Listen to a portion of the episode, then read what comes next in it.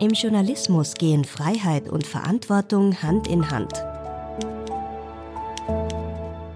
Mit welchen Themen sich die Selbstkontrollinstanz der Zeitungen Österreichs, der österreichische Presserat, beschäftigt, erfahren Sie in unserem Podcast über Medienethik.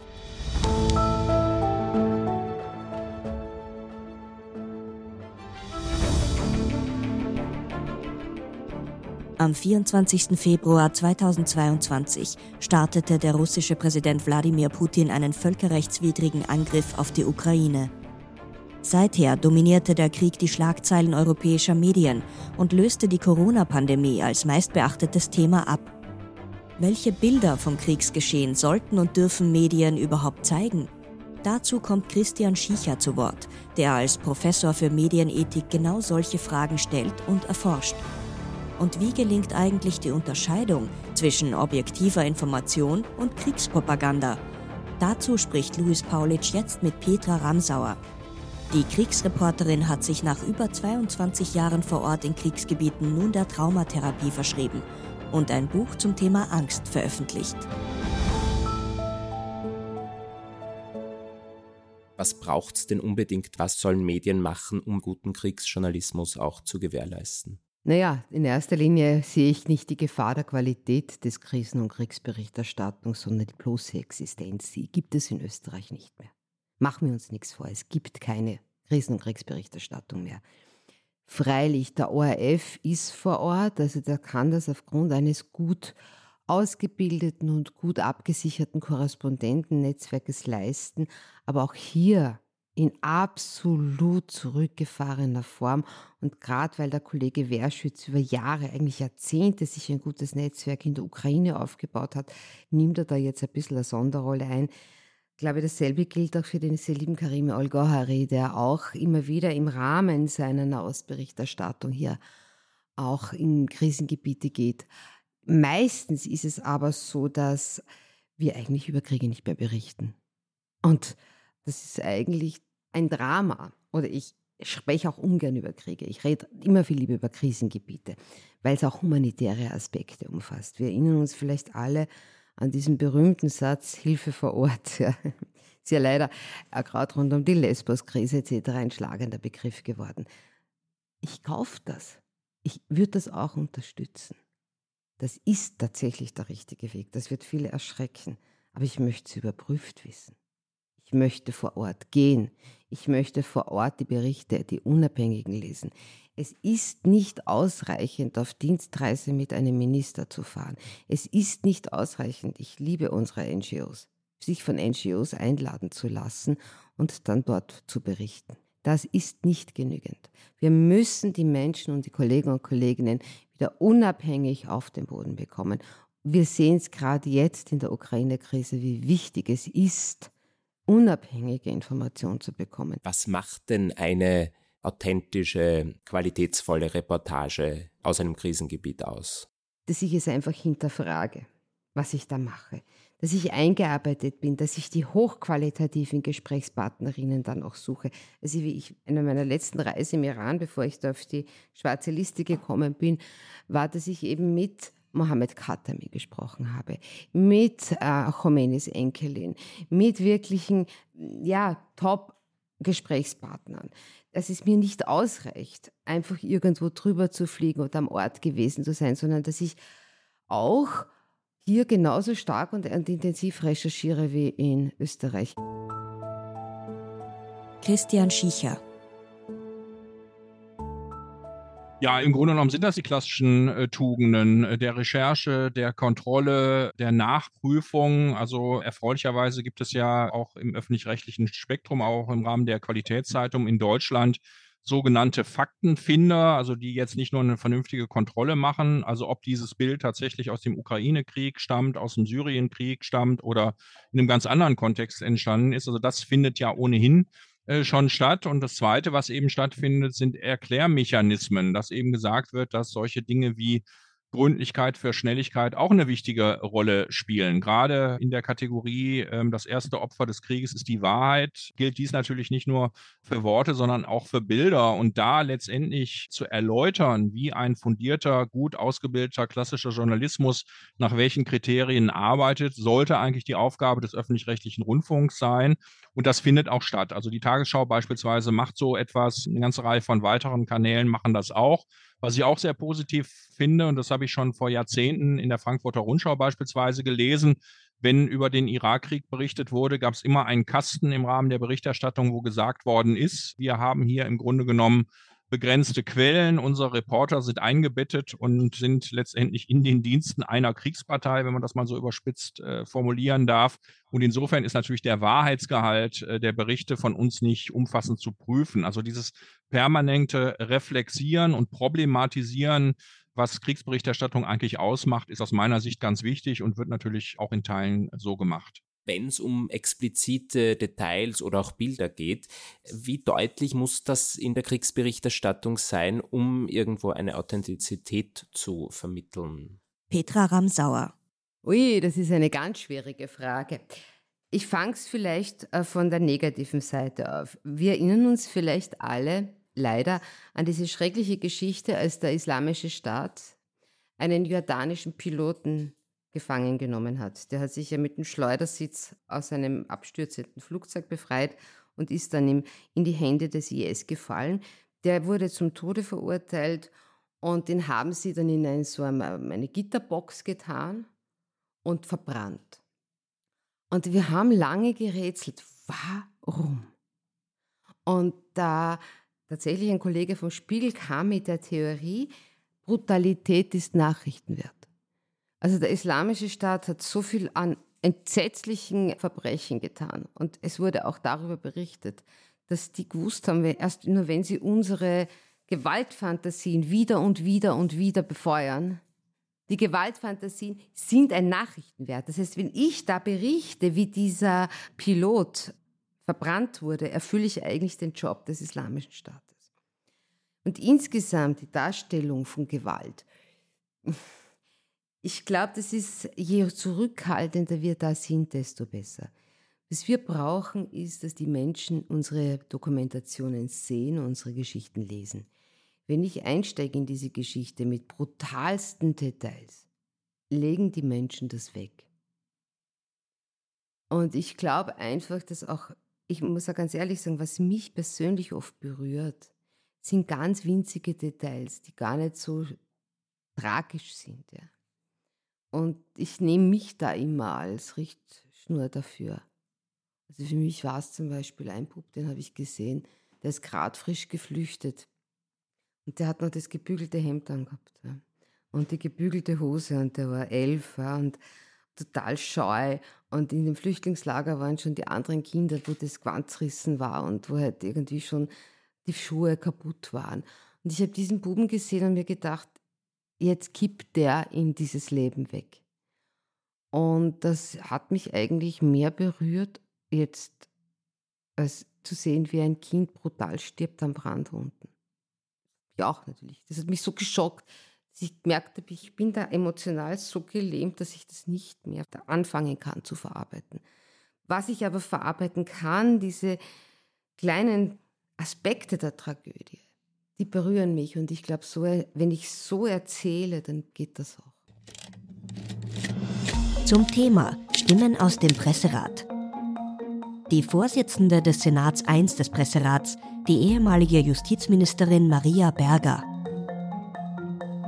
Das war für mich auch die bisherige Lehre aus der Tätigkeit im Presserat, ist schon sehr viel der Kontext, ja, Bilder, unter welcher Überschrift stehen die, welche Untertitel sind drauf, wie ist der Artikel verfasst. Ja? Wir haben jetzt einen Fall gehabt, wo der Artikel mehr oder minder ja, wenig zu beanstanden war, aber wo Fotos verwendet wurden, die außerhalb jeder Akzeptanz gewesen sind. Also da kommt es immer auch die Absicht, ne, die hinter einem Artikel äh, steht und dass der Krieg grauslich ist. Ja. Wird man wohl zeigen müssen auch ja, in einer Welt der Bilder. Der Präsident des Presserats, Eike Kuhlmann, Ressortleiter der oberösterreichischen Nachrichten und Vorsitzender der Journalismusgewerkschaft in der GPA. Also ich weiß, dass bei mir in der Redaktion, wir haben darüber lange diskutiert und haben dann klipp und klar festgelegt, es wird Thema Ukraine, Thema Butcher mit diesen äh, Massakern, die es dort gegeben hat. Derartige Bilder werden wir nicht veröffentlichen. Es gab allerdings dann Leser, die protestiert haben und gesagt haben, wir würden etwas verheimlichen, wir würden unserem Auftrag an Information nicht nachkommen. Nur das halte ich für völlig absurd. Eine Berichterstattung über Krieg, die unbedingt Bilder von Leichen, von zerfetzten Menschen und, und, und äh, benötigt, das ist indiskutabel aus meiner Sicht.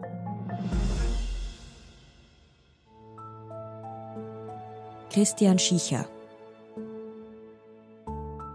Es hat sich ja bei den Presseräten in Europa mittlerweile der Konsens herausgebildet, dass Bilder, die brutale Gewalt zeigen oder tote Menschen, in den Persönlichkeitsschutz eingreifen. Auf der anderen Seite gibt es immer auch ein öffentliches Interesse, das Leid des Krieges in den Medien zu zeigen. Das heißt, das Ganze ist immer eine Abwägungsfrage ja letztlich. Welche Kriterien gibt es denn da zu beachten? Natürlich muss berichtet werden, muss auch über Grausamkeiten in Wort und Bild berichtet werden. Entsprechende Ereignisse müssen dokumentiert werden, damit Journalistinnen und Journalisten ihrer Informationspflicht nachkommen über relevante Themen. Das ist vollkommen klar. Also das ist die eine Seite. Insofern sind auch grausame Bilder in Anführungsstrichen erforderlich, um einfach das Grauen auch zu dokumentieren. Auf der anderen Seite muss eben darauf geachtet werden, dass der Persönlichkeitsschutz der betroffenen Opfer nicht verletzt wird. Aber was genauso wichtig ist, es sollten natürlich auch nicht ja, die Gefühle der Angehörigen verletzt werden. Das ist ja für mich die absolute Horrorvorstellung, wenn man sich vorstellt, dass beispielsweise ein Angehöriger ums Leben gekommen ist und man erfährt das eben nicht über die Polizei, über staatliche Stellen, sondern über die Medienlektüre. Das wäre der absolute Worst Case und Horrorfall. Also insofern ist sowohl darauf zu achten, dass auch ja, Verletzte und Verstorbene geschützt werden. Andererseits ist aber auch darauf zu achten, dass die Wirkungen für Nahestehende ja möglichst gering ausfallen oder dass eben sehr sensibel mit solchen schlimmen Nachrichten umgegangen wird. Und dieses Spannungsfeld zu lösen ist schwierig. Ich erinnere da an das Bild von Aylan Kurdi, dem äh, Jungen, der in Bodrum angespült worden ist, wo eben das Gesicht dieses kleinen verstorbenen Jungen nicht gezeigt wurde, verpixelt gezeigt wurde. Es hat auch hier eine ganze Reihe von Beschwerden beim deutschen Presserat gegeben. In Österreich hatten sie ja den Fall, wo der LKW mit den geflüchteten Menschen auf der Autobahn angehalten wurde und da eben auch Boulevardblätter diese Bilder zeigten, allerdings äh, ohne dass die Gesichter erkennbar waren. In beiden Fällen hat zum Beispiel der Deutsche Presserat gesagt, es ist zulässig, derartige Aufnahmen zu zeigen. Wichtig ist eben äh, das Kriterium, dass die Opfer nicht identifiziert werden dürfen. Und das war hier äh, der Fall. Es gibt ja ein ikonisches Bild aus den 1970er Jahren vom Vietnamkrieg. Das Foto vom Mädchen Kim Puk. Das ist ein Bild, da sieht man ein nacktes junges Mädchen, das vor einem Napalmangriff flieht. Und im Hintergrund sieht man US-Soldaten. Und heute eigentlich vertritt man die Meinung, dass dieses Bild durchaus eine kriegsverkürzende Wirkung hatte, weil es eben in den USA dazu geführt hat, dass man sich der schrecklichen Folgen und der Brutalität des Vietnamkriegs erstmalig wirklich bewusst geworden ist. Sind Sie der Meinung, dass Bilder diese Art der Wachrüttelungsfunktion heute auch noch haben? Einerseits denke ich das schon, dass Schockbilder natürlich auch Reaktionen auslösen und im positiven Falle auch konstruktive Lösungswege eruieren. Das äh, mag so sein. Auf der anderen Seite ist es ja so, dass das Bild von Kim Puk 1950 im Vietnamkrieg inzwischen einen ikonischen Status hat. Das war also eigentlich das Bild, was im Grunde genommen im kollektiven Gedächtnis aus dem Vietnamkrieg übrig geblieben ist. Wenn man jetzt über die Ukraine Krise oder den Angriffskrieg der Russen nachdenkt, ist es natürlich schon so, dass unglaublich viele Bilder auftauchen. Kriegsbilder können also auf- und wachrütteln, indem sie die Gräueltaten in Kriegsgebieten ins Bewusstsein der Menschen rücken.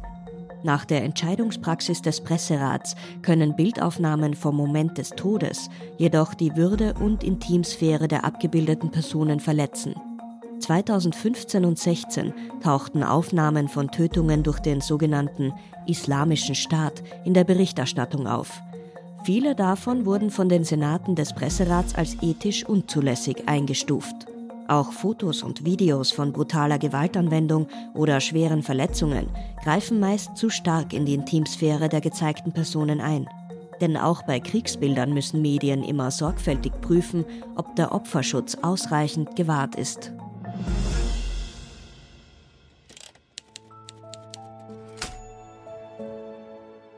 Petra Ramsauer berichtet von ihren Erfahrungen in Kriegsgebieten. Ich habe dieses Zitat von ihm gelesen, dass Sie gesagt haben, Ihnen geht es vor allem darum, auch dann vor Ort die Opfer eines Krieges zu interviewen und ihnen dadurch auch ihre Würde wiederzugeben. Wir machen ja einen Podcast zum Thema Medienethik, das heißt, würde ist bei uns auch ganz ein zentraler Begriff.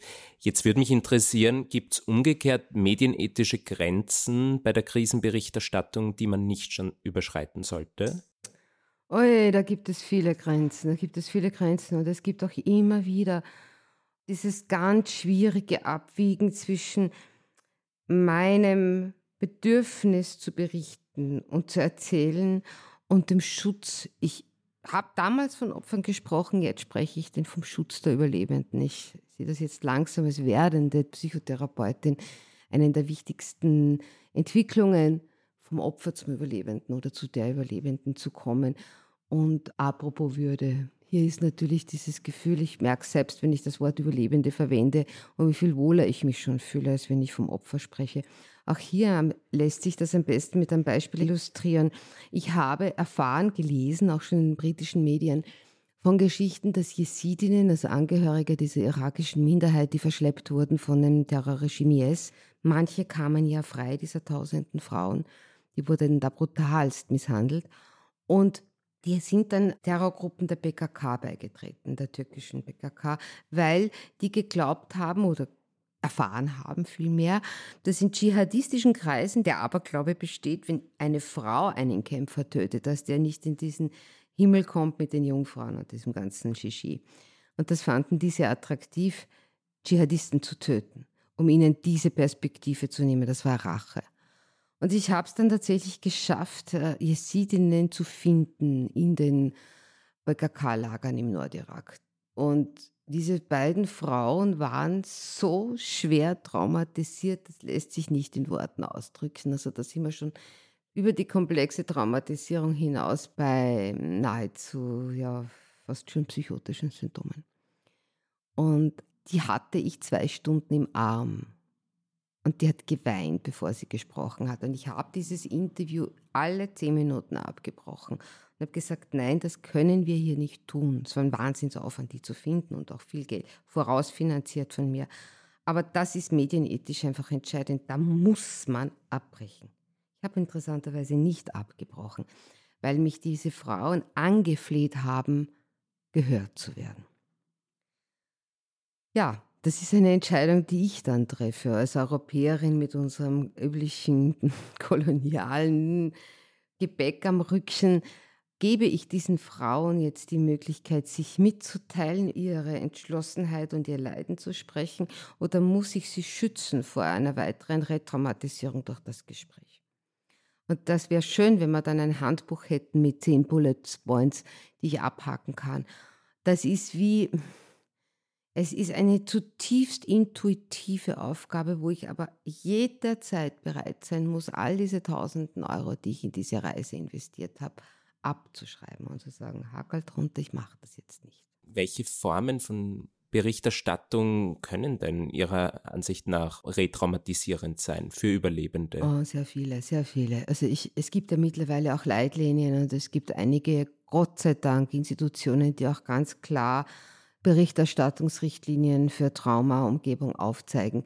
Also der Klassiker ist einfach, wenn ich weiß, dass es sexuelle Missbrauch gegeben hat, wenn ich reingehe. Also es gab Anekdoten, ich habe es nicht gesehen. Reporterinnen Reporter, die in Lager von Jesidinnen gegangen sind. Welche von euch ist vergewaltigt worden? Ähm, also ich glaube, es sind diese Überzeichnung, dass es nicht passiert ist. Also ich glaube, das allererste ist, dass ich, wenn ich mit jemandem spreche, und das kann auch ein Elternteil hier in Österreich sein, dessen Kind unter schwierigen Umständen ums Leben gekommen ist oder verletzt, da, um Trauma schonend zu arbeiten, muss ich nicht extra in den Irak fliegen. Das kann ich hier auch schon, diese Hürden entdecken. oder auch gut bewältigen. Ich halte es so, dass ich sehr viel Luft lasse. Also ich versuche, dass die Menschen mir erzählen und ich dieses Interview sehr wenig leite. Und ich lasse sie auch über Dritte sprechen. Also meine Schwester, meine Freundin, der an der ist das zugestoßen. Ich weiß, dass sie über sich selbst sprechen. Das ist natürlich dann auch wieder eine Gratwanderung. Wie transparent präsentiere ich das dann in meiner Geschichte? Aber da frage ich natürlich auch die Umgebung. Also ich versuche hier möglichst wenig klar schon auf das Thema zu kommen, sondern einmal versuche herauszufinden, was ist denn diese Person bereit mir zu geben. Ich versuche sichere Räume zu schaffen. Und ich biete ihn immer wieder an, das Interview abzubrechen. Und das denke ich wäre auch hier nötig. Also immer wieder auch zu sagen, der Mensch ist wichtiger als die Geschichte. Und ja, da braucht es aber auch sehr viel mehr noch, gibt schon viel, aber noch mehr Verständnis von den leitenden Redakteuren, Redakteurinnen in Europa. Man sagt, nein, wir pushen nicht hin auf ein Foto. Wir fragen gar nicht einmal. Wir wollen das nicht. Und dass auch die Policy hier sich durchsetzt. Dass man das gar nicht einmal andenkt, dass sich eine Frau, die missbräuchlich äh, erlebt hat, zum Beispiel in einem konservativen kulturellen Kontext fotografieren lässt. Dass wir das einfach gar nicht mehr tun. Aus dem Ehrenkodex des Presserats. 6.1 Die Intimsphäre jedes Menschen ist grundsätzlich geschützt. 10.3 Fotos, die unter Missachtung der Intimsphäre der oder des Abgebildeten entstanden sind, etwa durch Auflauern, dürfen nur dann veröffentlicht werden, wenn ein über das Voyeurhafte hinausgehende öffentliche Interesse klar ersichtlich ist. Jetzt bezogen auf den derzeitigen Angriffskrieg von Russland auf die Ukraine, erleben wir ja, dass zahlreiches Bildmaterial und Informationen über Social Media geteilt werden und eigentlich dann erst im zweiten Schritt von klassischen Medien eingeordnet oder übernommen werden. Empfinden Sie da den Ukraine-Krieg als eine Zäsur in der Kriegsberichterstattung, was die sozialen Medien betrifft? Nein, nein, würde ich nicht sagen. Ich glaube, die Zäsur war der, der Syrienkrieg. Mhm. Weil da gab es dann schon so viel äh, plötzlich Augenzeugenberichte. Da hatten wir auch zum ersten Mal das Phänomen, dass ja das mit den Trollfabriken in St. Petersburg begonnen wurde, gegen gewisse Gruppen auch klar na, sozusagen Kriegsführung online zu führen. Ich sehe hier die, es hat mich auch sehr fasziniert übrigens, dass die russischen Trolls beim Ukraine-Konflikt bei Weitem nicht so erfolgreich waren wie beim Syrien-Konflikt. Ganz im Gegenteil. Manchmal denke ich mir, dass der Ukraine-Konflikt eigentlich das Ende dieser Social-Media-Beeinflussung ist, weil es tatsächlich den Ukrainern gelungen ist, eine bessere Geschichte zu erzählen als den Russen. Mhm. Ich will es nicht jetzt politisch bewertet wissen. Aber wir sehen, Zelensky, der ja auch aus dem Fach stammt, ja, konnte ein so gutes, authentisches Narrativ präsentieren.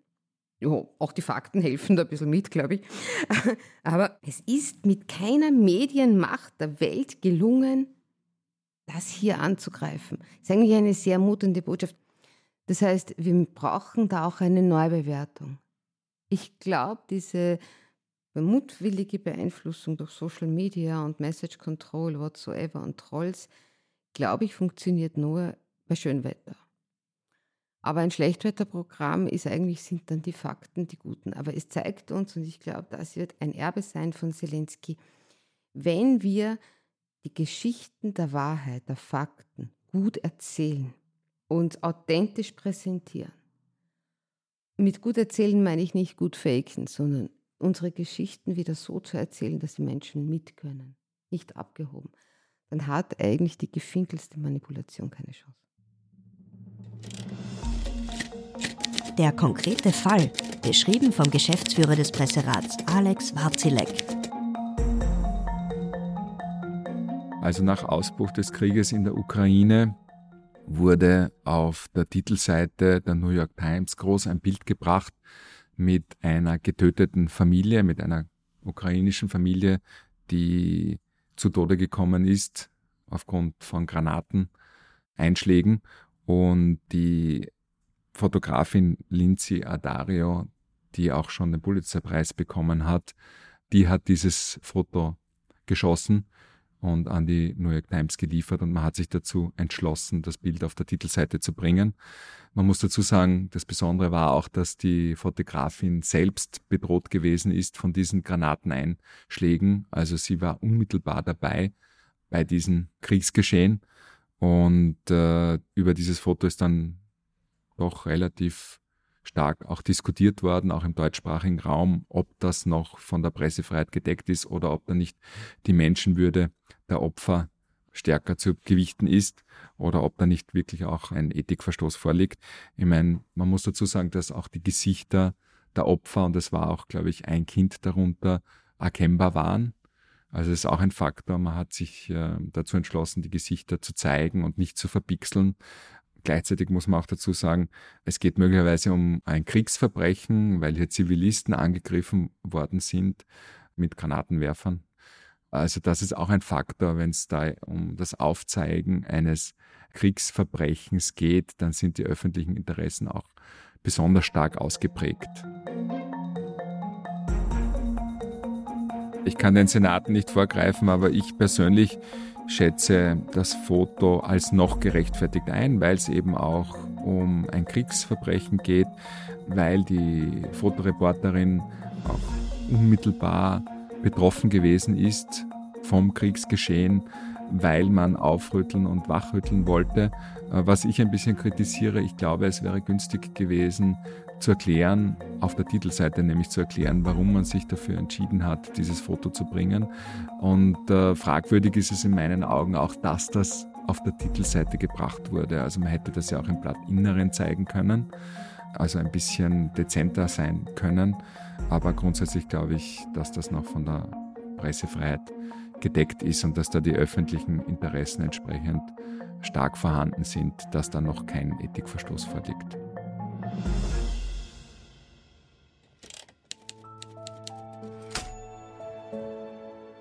Medienwissenschaftler Christian Schicher.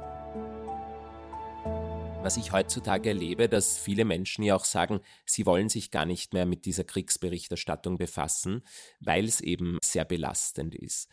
Wie gelingt den Medien da überhaupt dieser Spagat? Also wie schaffe ich es als Medium, einerseits die Menschen über die Kriegsfolgen zu informieren und gleichzeitig aber auch nicht sie zu verschrecken?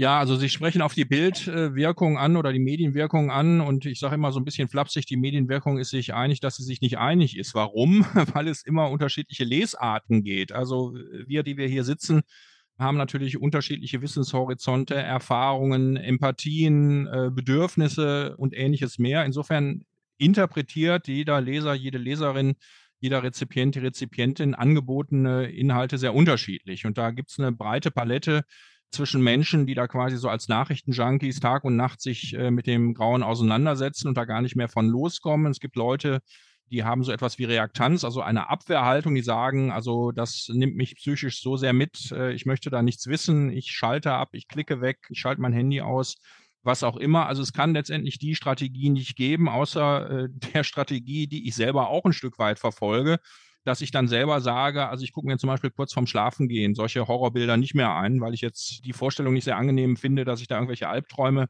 entwickle, also äh, sich da letztendlich Phasen zu schaffen, wo man da komplett äh, aussteigt und auch mit gutem Gewissen sich positiven Dingen hingeben kann, um da letztendlich nicht zu verzweifeln, finde ich, ist auch eine legitime äh, Idee. Aber es ist natürlich nicht so, dass man vorhersehen kann, wie sich etwas entwickelt. Was ich meine, beobachten zu können, ist natürlich schon eine Form von gewisser Abstumpfung, ähm, dass letztendlich die immer gleichen Bilder, auch die immer gleichen Aussagen der Politiker und Politikerinnen dazu beiträgt, dass es nichts Neues gibt. Und Herr Zelensky versucht ja permanent durch neue öffentliche Auftritte in unterschiedlichem Rahmen, an unterschiedlichen Orten, natürlich krampfhaft diesen Krieg im Bewusstsein zu halten. Also Zelensky ist sehr motiviert und sehr engagiert, permanent dieses Thema aufrechtzuerhalten, um auch weiter ja, Aufmerksamkeit und Hilfe zu bekommen. Warum muss es einen Presserat geben? Der stellvertretende Präsident des Presserats und Geschäftsführer des FÖTS, des Verbands österreichischer Zeitungen, Gerald Grünberger, Ich sage immer, der Ehrenkodex der österreichischen Presse, der ja Grundlage für die Entscheidungen äh, des Presserates ist. Wenn der lückenlos beachtet werden würde, hätten wir viele Themen nicht, ja, über die wir diskutieren. Es gibt ja auch zum Beispiel bei der Suizidberichterstattung den sogenannten Papageno-Effekt, dass man positive Beispiele dann nennt, um Menschen wieder irgendwo eine Perspektive zu geben. Das nennt man Constructive Journalism. Ist sowas auch in der Kriegsberichterstattung sinnvoll oder der Krisenberichterstattung, dass man positive Ansätze, positive Beispiele dann bringt? Die langjährige Kriegsreporterin Petra Ramsauer. Ui, das bin ich sehr skeptisch. Also grundsätzlich ist der Constructive Journalism natürlich was Großartiges. Und ich finde, positive Beispiele zu bringen von Bewältigungsstrategien sehr wichtig. Gleichzeitig, also ich habe eine längere Reportage über Beirut als Hauptstadt der Resilienz gemacht, vor einem Jahr circa, fürs Datum. Und da bin ich jetzt zum Beispiel über die London School of Economics auf neue Theoriemodelle gestoßen, die einfach sagen, Resilienz, jetzt habe ich das Zauberwort in den Mund genommen, ist ein zutiefst neoliberaler Begriff. Ja, wir haben sozusagen, und das habe ich auch erlebt, also dieser London School of Economics, dieses Paper ging in die Richtung, Moment einmal, wir können doch gerade in Ländern wie dem Libanon nicht ständig von den Menschen persönlich verlangen, diese Krisen abzufedern, die auf einer gesellschaftlichen, politischen Ebene begangen werden. Und ich glaube, das ist ein ganz heikles Unterfangen, wenn ich dieses Traumatic Growth, also das posttraumatische Wachstum und diese tollen Geschichten schreibt, wie Einzelne das geschafft haben, als wäre es dann der Job einer alleinstehenden Frau mit fünf Kindern in einem Flüchtlingslager im Libanon, alleine es zu schaffen gegen die schlechte Asylpolitik im Libanon, gegen die mangelnde internationale Hilfe für syrische Flüchtlinge, gegen überhaupt Vollstart syrische Vertreibungspolitik. Und dann steht diese Frau, ich nehme jetzt ein fiktives Beispiel, als Ikone der Resilienz und wir sagen, wow, das ist konstruktiver Journalismus. Nein, ist es eigentlich nicht. Das ist entschuldigender Journalismus. Das ist so, als würde ich zu tun, als müssten wir am Ende des Tages alles ausbaden können. Das ist nicht unser Job. Inwiefern benötigt es auch bei der Kriegs- und Krisenberichterstattung eventuell psychologische Ausbildung für Journalistinnen und Journalisten? Ja, viele machen das ja als freie Reporterinnen und ich glaube, das lässt sich nie so formalisieren. Ich glaube, dass es insgesamt notwendig wäre, dass wir im Journalismus insgesamt in der Branche auf ein Niveau kommen von anderen Branchen was Supervision betrifft, was Begleitung in Krisen betrifft. Also während ich da jetzt langsam in das Berufsfeld der Psychotherapeutinnen hineinwachse, merke ich, wie groß da der Unterschied zum Beispiel ist. Also dass es möglich war, dass ich bis zu diesem Punkt meiner Karriere gekommen bin, ohne dass mir jemals offensiv eine Supervisionsstunde oder ähnliches angeboten hat von all den Medien, mit denen ich gearbeitet habe, ist eigentlich unglaublich.